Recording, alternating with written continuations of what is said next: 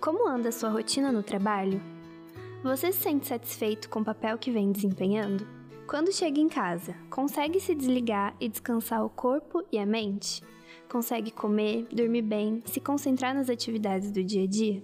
E a sua autoestima? Como você se sente em relação às suas habilidades, potências e qualidades? Se a maioria das suas respostas foi negativa, talvez signifique que você esteja passando por um momento de cansaço tão extremo que te deixe esgotado, indicando que algo mais sério possa estar acontecendo.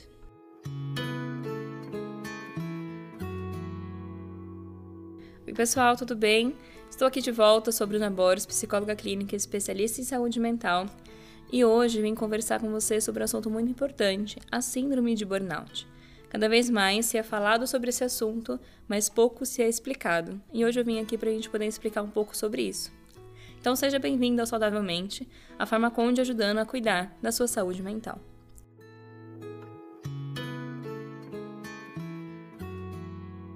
O que, que é, então, no fim das contas, a síndrome de burnout, né? Esse nome que às vezes parece tão difícil. Nossa tradução é a síndrome do esgotamento profissional. Um esgotamento que está diretamente, então, relacionado à tua profissão. É, burning quer dizer queima, em inglês, e out, exterior, né? Então, um local, esse exterior de trabalho, que lhe queima de alguma maneira, que te prejudica de algum modo, se a gente fosse aí trazer uma tradução literal. A síndrome de burnout, ela é um distúrbio emocional. Então, o que, que eu quero dizer com isso? Não é algo do momento. Ah, hoje estou cansado no meu trabalho, acho que eu tenho burnout. Não, é uma síndrome realmente. Então, é um distúrbio emocional com sintomas de exaustão extrema, estresse esgotamento físico, resultando em situações de trabalho desgastantes, né? Então, são situações de trabalho que vão gerando esse desgaste e que vão demandando muito, muitas vezes de forma competitiva ou porque gera uma responsabilidade muito grande e isso gera um estresse extremo é muito comum é, em profissionais que atuam diretamente sob pressão e com responsabilidade constante, como por exemplo médicos, enfermeiros, professores, policiais, jornalistas, entre outros. Então, os principais índices que a gente vê de síndrome de burnout são em profissionais que atuam diretamente sobre essa pressão, seja um médico que tem essa pressão a na busca de salvar a vida de um paciente, um enfermeiro nesses cuidados, os professores com seus alunos e suas dificuldades, mas também temos também empresas, né, e aí funcionários de diversas demandas que vivem é, de forma muito competitiva e isso é muito a cultura da empresa e muitas vezes uma responsabilidade muito grande em relação ao teu trabalho.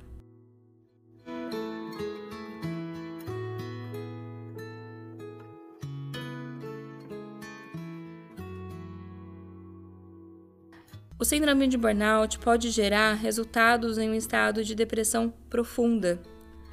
Esse é um dos sintomas que a gente percebe quando a síndrome já está ativa. A depressão que não é uma, uma simples depressão, se assim podemos dizer, né?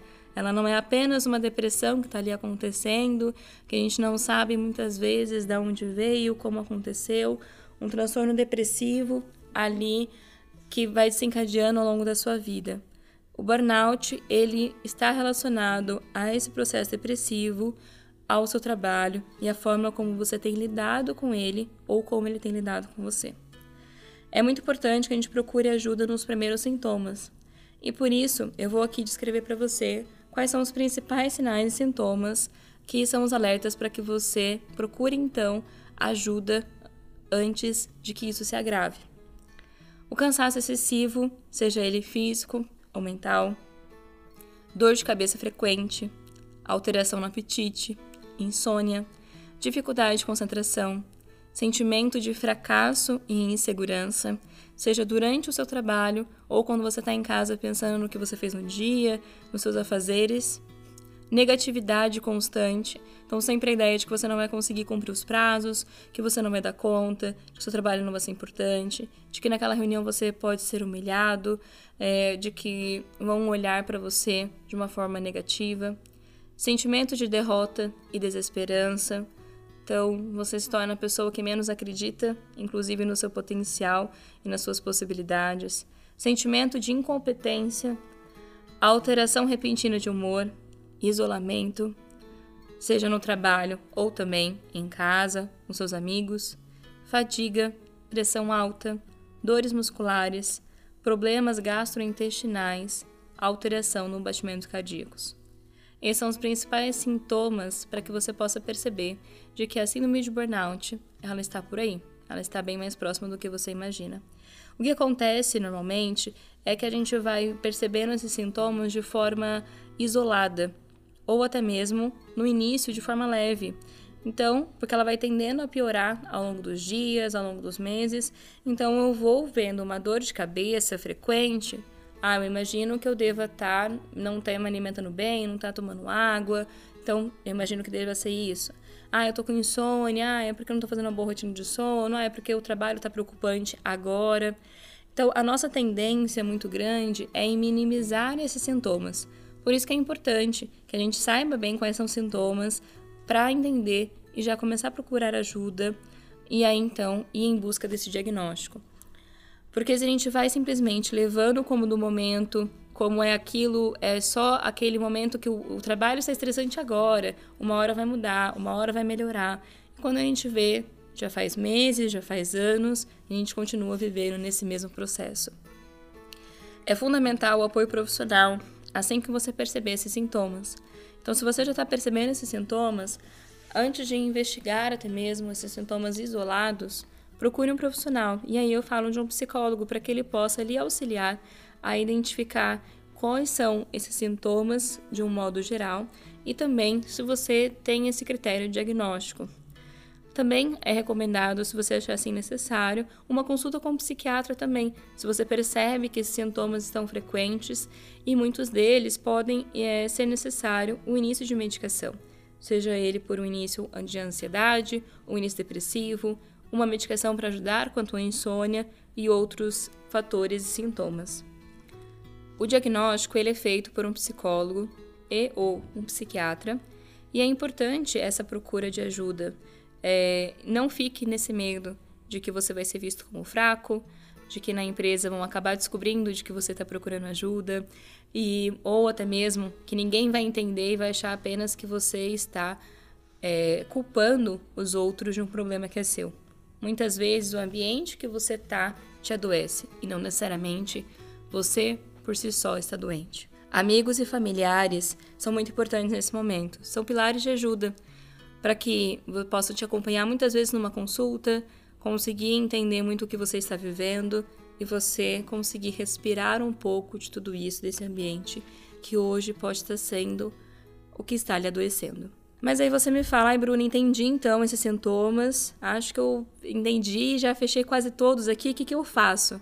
Procure então um psicólogo e vamos iniciar então esse tratamento com a psicoterapia e que muitas vezes pode então, como eu disse, envolver um tratamento psiquiátrico, seja quando é identificado uma ansiedade, uma depressão ou outros indícios aí. É muito importante também que você tenha esse respaldo até mesmo depois, que é o que é o nosso tema no próximo podcast, que aí que já vou deixar o spoiler para você, para depois também, caso é, seja necessário um afastamento do seu trabalho, caso depois seja necessário é, ir por meios judiciais para conseguir lidar com esse tratamento. Porque um dos pontos principais é a mudança nas suas condições de trabalho e estilo de vida. E aí, estilo de vida eu falo atividade física, momentos de lazer, não viver e respirar seu trabalho, porque muitas vezes o trabalho ele encerra naquele horário, mas em casa você vive com ele frequentemente. Só que não é simples. Quem dera fosse simples e fácil mudar as condições de trabalho. Por isso que muitas vezes a gente tem que partir ainda por outros meios. E é algo que também a psicoterapia vai lhe auxiliar muito. Alguém de fora, alguém estudado e treinado, que vai lhe ajudar a também entender como melhor é, lidar com suas emoções e também lidar com as pessoas que estão ali no teu trabalho, que estão te envolvendo a cada dia. Também muitas vezes como é importante a gente aprender a impor limites, em, em a aprender a colocar regras, entender é, até onde eu consigo ir, até onde eu não consigo, Conforme a gente vai fazendo um processo de psicoterapia, vai ficando mais claro e evidente o que precisa muitas vezes mudar, inclusive no seu ambiente de trabalho. Não só a sua postura, mas também o que a empresa muitas vezes precisa mudar também, porque a sua cultura é muitas vezes geradora é, de adoecimento, não só de você, mas talvez de alguns outros colegas. As principais formas também da gente prevenir o burnout, então se você talvez esteja escutando aqui e falando, nossa, acho que eu não vejo sintomas, mas, né, alguns aqui bate, talvez seja necessário porque a empresa que eu trabalho não é das mais tranquilas. Então, acho que é importante eu cuidar disso, né? Então, como a gente pode prevenir a síndrome de burnout? Defina pequenos objetivos na sua vida profissional e pessoal. É claro que algumas empresas vão definir seus objetivos para você, mas é importante também que você defina esses objetivos, você entendendo melhor os teus limites e alinhando ali com quem é teu coordenador, teu chefe, para que sejam limites e objetivos também. Você impõe esses limites e tem objetivos mais realistas, tanto no meio então profissional quanto no pessoal. Participe de atividades de lazer com amigos e familiares. Então tenha uma vida fora do seu trabalho. Não dá para a gente viver para trabalhar. Então é importante que a sua vida também fora o trabalho ela aconteça. Faça atividades que fujam à rotina diária como passear, comer em um restaurante, ir ao cinema, viver momentos diferentes. Como é importante essa quebra de rotina.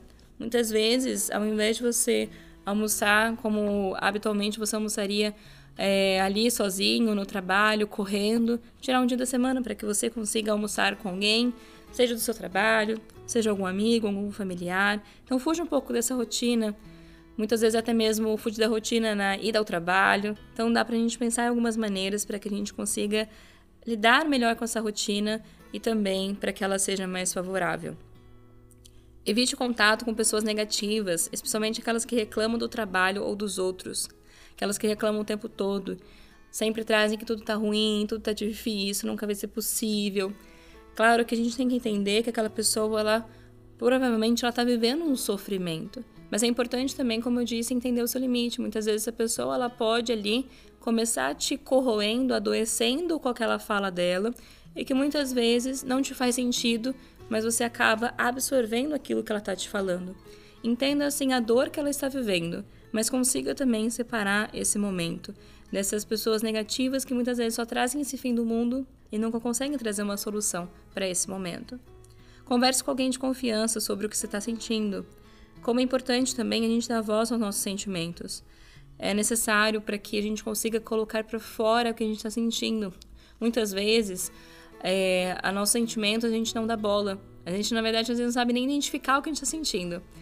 A gente sabe o que é alegria, tristeza, rancor, é, né? A gente sabe alguns sintomas, algum, muitas vezes a gente sabe algumas emoções tão básicas mas a gente existe um leque tão grande que muitas vezes a gente não sabe nomear. Então, como é importante a gente começar a observar e perceber esses sentimentos, conseguir é, compreendê-los, aceitá-los e também, se você tem pessoa de confiança, conseguir abrir mais como você está sentindo e sobre o seu sofrimento. Faz atividade física de forma regular. Pode ser academia, caminhada, corrida, bicicleta, remo, natação, o que fizer sentido para você.